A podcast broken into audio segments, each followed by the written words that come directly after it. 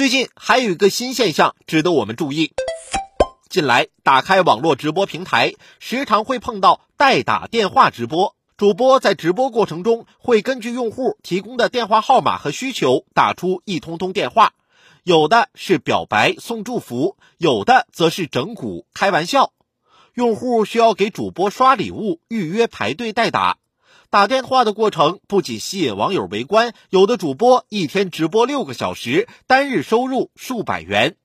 没有任何技术含量的代打服务，何以成为网络直播间新的内容赛道？诚然，大众在猎奇心理的驱动下，为直播间提供了注意力留存，给主播们带来了基础的流量支持。然而，代打直播市场发展的核心密码，还是在于其聚焦了部分有口难开人群的相关需求。社交媒体技术不断的发展，人与人之间的沟通看似更加紧密便捷。然而，交流双方中任意一方都可以通过技术手段加入黑名单、拒接电话等对联络进行终止。所以，网络社交看似密切，背后往往存在很多不确定性。正因如此，不少代打直播间打出的“帮你联系那个你想联系但又不敢联系的人”的宣传口号，才能精确切中网友的情感痛点。对于那些对此抱有期待的网友来说，一个电话也许能给人际关系带来新的转机，代打试试又有何妨？然而，大部分网友只是将其视为简单代讲几句话，却忽视了其背后存在的巨大风险。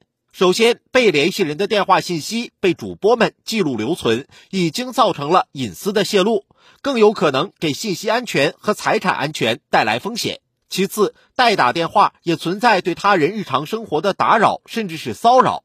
若双方本就存在矛盾冲突，代打电话极有可能造成关系的进一步恶化。若代打电话演变为进行私怨报复的一种手段，对他人进行侮辱、谩骂，更有可能触碰法律红线，破坏社会和谐。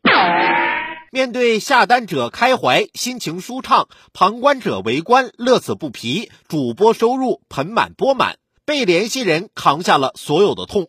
加强直播间代打电话的管理和规范，显然迫在眉睫。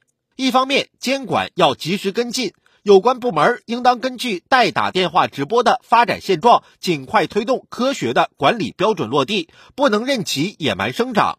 另一方面，公众也该提升对社交自主权的尊重和认识，不要将自己的个人情感强加给他人，给对方的日常生活造成困扰。